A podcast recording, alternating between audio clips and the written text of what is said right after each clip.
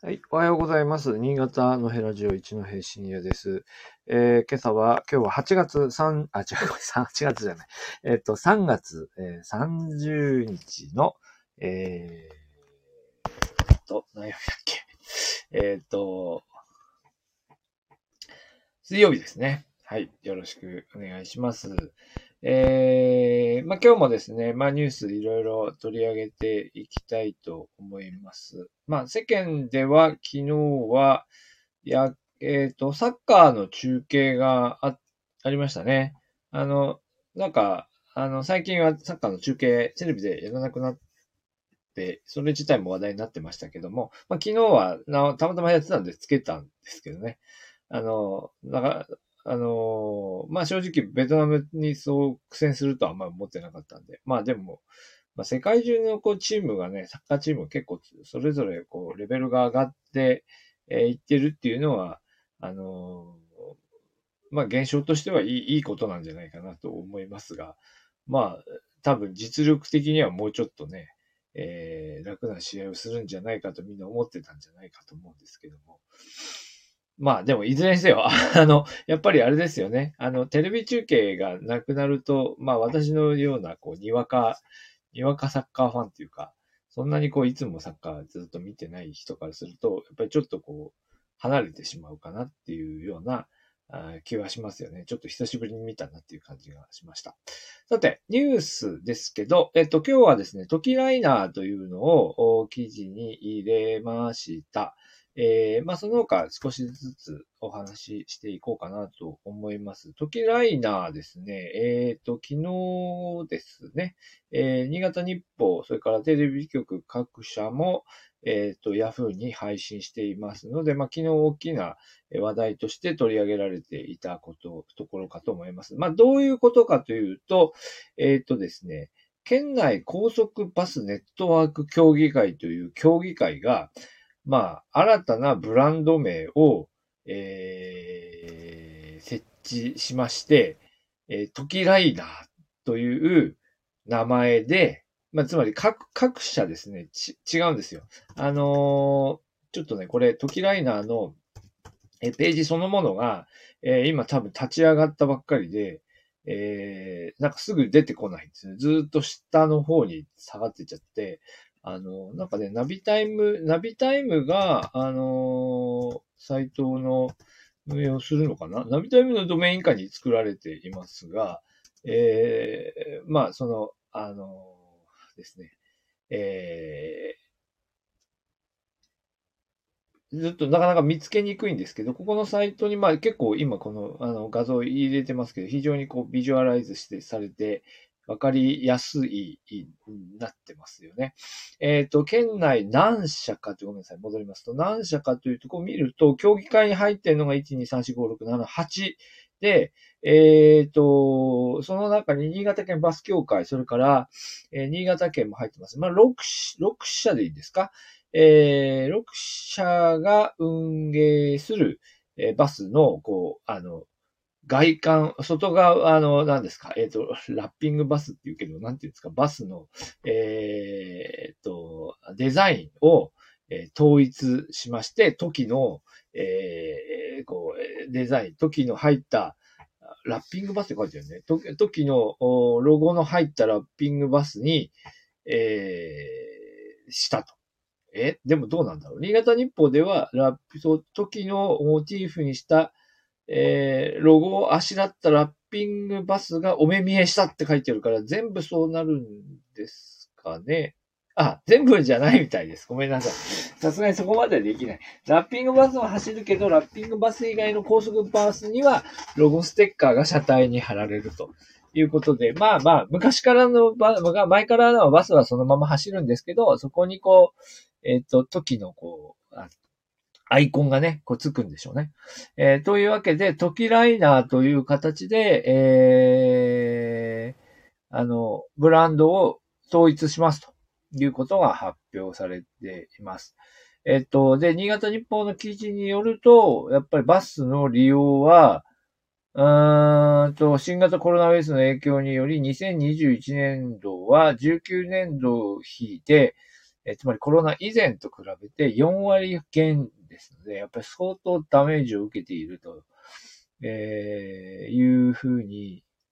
言えるでしょうね。で、22年度はバス停のデザイン統一の費用を計上しているって書いてあるので、まあ、これから少しずつこのバスのデザインそのものも、まあ、予算つけて、えー、県の方で支援しながら、えー、書いていくということですね。はい。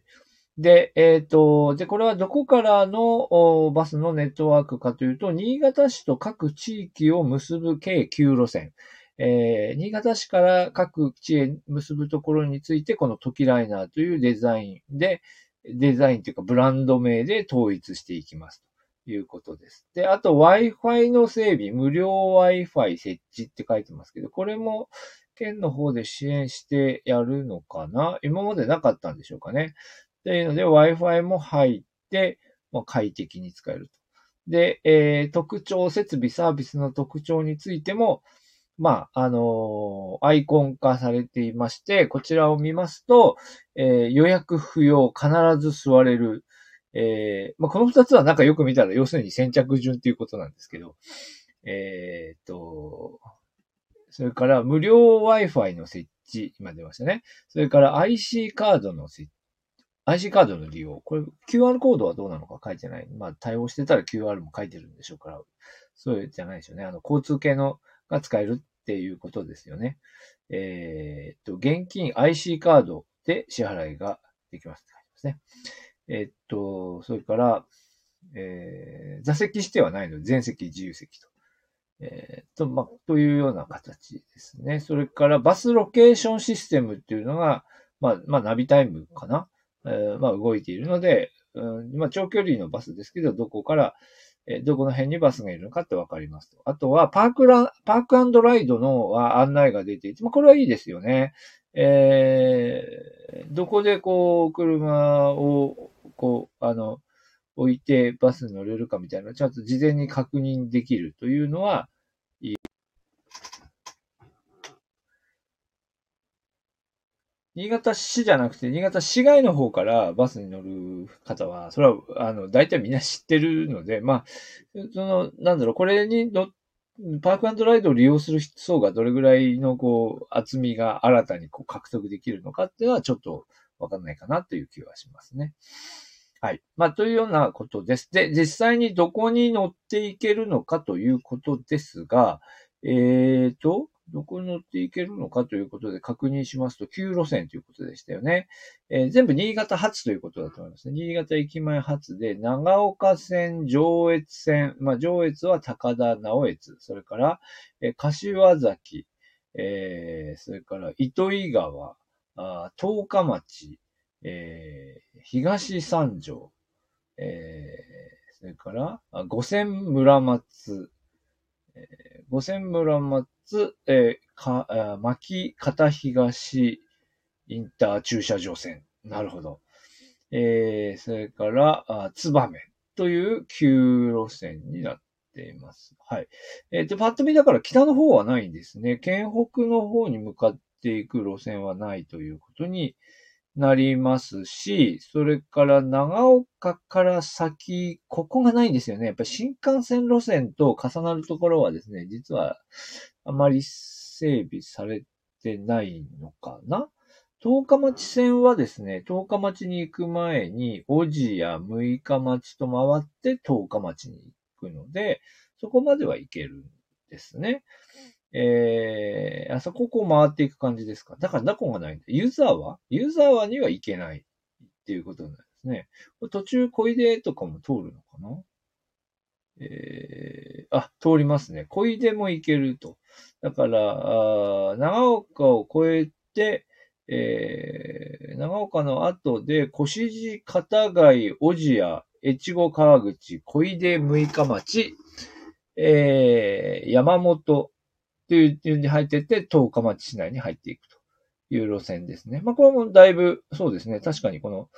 越後川口とかですね、小出とか、この辺のところに、こう、新潟側から行くときに、あんまりこう、どういうふうに言っていいのかよくわからなかった。まあ、もともとあったんでしょうね。もともとあったのかなと思いますけど、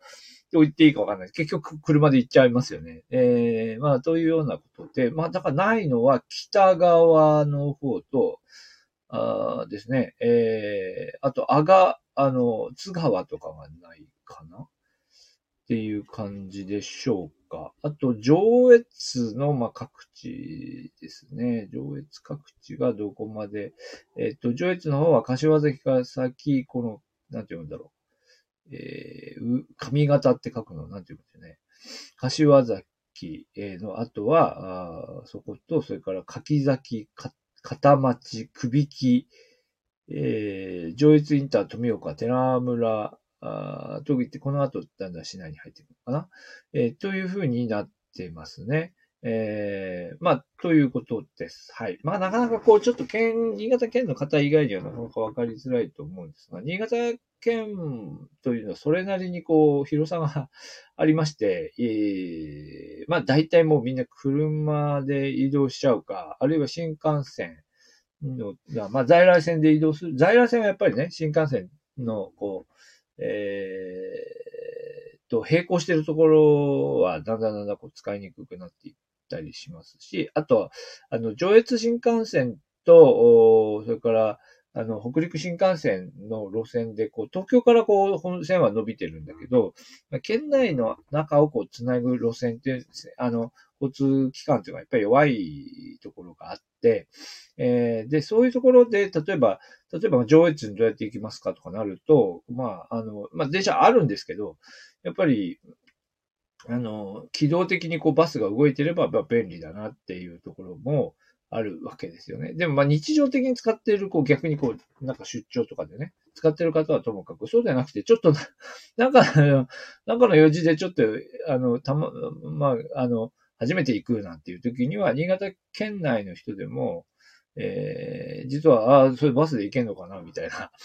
ところが実はよくわかっってなかったりするので、まあそういう意味では、トキライナーっていうふうにこうブランドを統一して、そしてここから入っていけば県内のこう都市間交通っていうのが、どういうのがバスで利用できるのかっていうのはわかるっていうのはありがたいですよね。えー、まあそんなとこでしょうか。まあもちろんこのね、やっぱりこの2年間の間で、そもそもこうバスに乗って移動するっていうこと自体をね、もうやめちゃいましたからね。一時期はね。だからこっからこう、どうやって戻していけるか、しかも自由席でね。えー、まあというようないろんな課題はあるとは思いますが、まあ、こう、新しい取り組みが始まったということですね。まあ、あとはあれですよね。あとは今、こう、ページが見つからないっていうね。あの、ニュースのページがガーッと上に来ちゃってるっていうことは、なかなかこのトキライダーのサイトそのものがまだ認知されてないということだと思いますので、まあ、この辺が改善されていってっていうようなところかなというふうに思います。まあ、今日メメジャーなニュースとして、あの、取り上げようと思ってたのはこちらのトキライナーのニュースでした。まあ、あとちょっといくつかお話しできるものがあるとすれば、えー、っと、あれですね。えー、っと、と、あの、時々じゃないや。あの、佐渡の方ですね。えー、っと、佐渡の方は、あのあれが出てましたよね。うんと、なんだったっけ？えー、あ、そうそうそう。あの、自民党が議員連盟を発足させて、まあ、えっ、ー、と、働きかけを強めていくというニュースが昨日出てて、で、その前の日にちょっとだけ出てたのが、その前の日にちょっとだけ出てたのが、佐渡市が予算計上っていうので、あの、イコモスが来るので、えー、対応する予算をつけたっていう話が出てました。まあ、これはちょっとあまりこう、うーん、まあ、触りにくいところですけど、まあでも、その、なんでしょうね、その、やっぱり、えー、どういうふうにこう国際的に理解を得ていくのかっていうことは、やっぱりそれなりに予算もつけて、えー、手数をかけてやっていかないと、まあ難しい局面にあるというのは確かなので、まあ、あの、まあ、まずさ、地元の側がですね、きちんとその状況をとらまえて、えー、対応していくっていうところは重要だと思います。はい。えー、それぐらいかな。で、えっ、ー、と、あとは、えっ、ー、と、あと今日出てたのでは、えっ、ー、と、白根大雑魚合戦ですね。白根大雑魚合戦は通常開催を発表したっていうのはテニーが配信してきてました。えっ、ー、と、白根大雑魚合戦も、えっ、ー、と、3年ぶりだから2年やっぱりやってなかったんですよね。で、えっと、去年、え、でも去年はなんか、去年私行ったんですよね。終わった後ね。終わった後行って、なんかやってた形跡を見ているので、多分去年は関係者だけでやったってことかな。今年は通常開催をするんですが、えっと、県内在住者に限定して、やると言ってましたけど、でも前はこう派手にやってた頃のことを思い出してみると、なんか、身分証明書入り口でこう、ちゃんと全部チェックするんですかね。入り口がどこなんだろうあれ。なんかみんなどこからでも河川敷に、あの、河川敷のところに入ってって、見てたような気がするんですけど。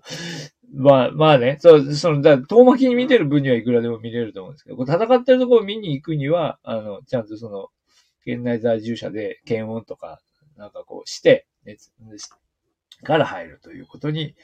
えなるようですね。まあでもいずれにせよ少しずつこのバスの話もそうですし、えー、こちらの方も、あの、タコ合戦の方もだんだんこう元に戻していくっていうこと、元に戻していくっていうか、こう、あの、再開していくという方向に向かっていくということですかね。はい。えー、っと、今日はじゃあ、こんなところでしょうかね。はい。じゃあ皆さん、えー、そろそろもう9時も過ぎましたので、えー、今日はこの辺で終わりたいと思います。はい。皆さんありがとうございました。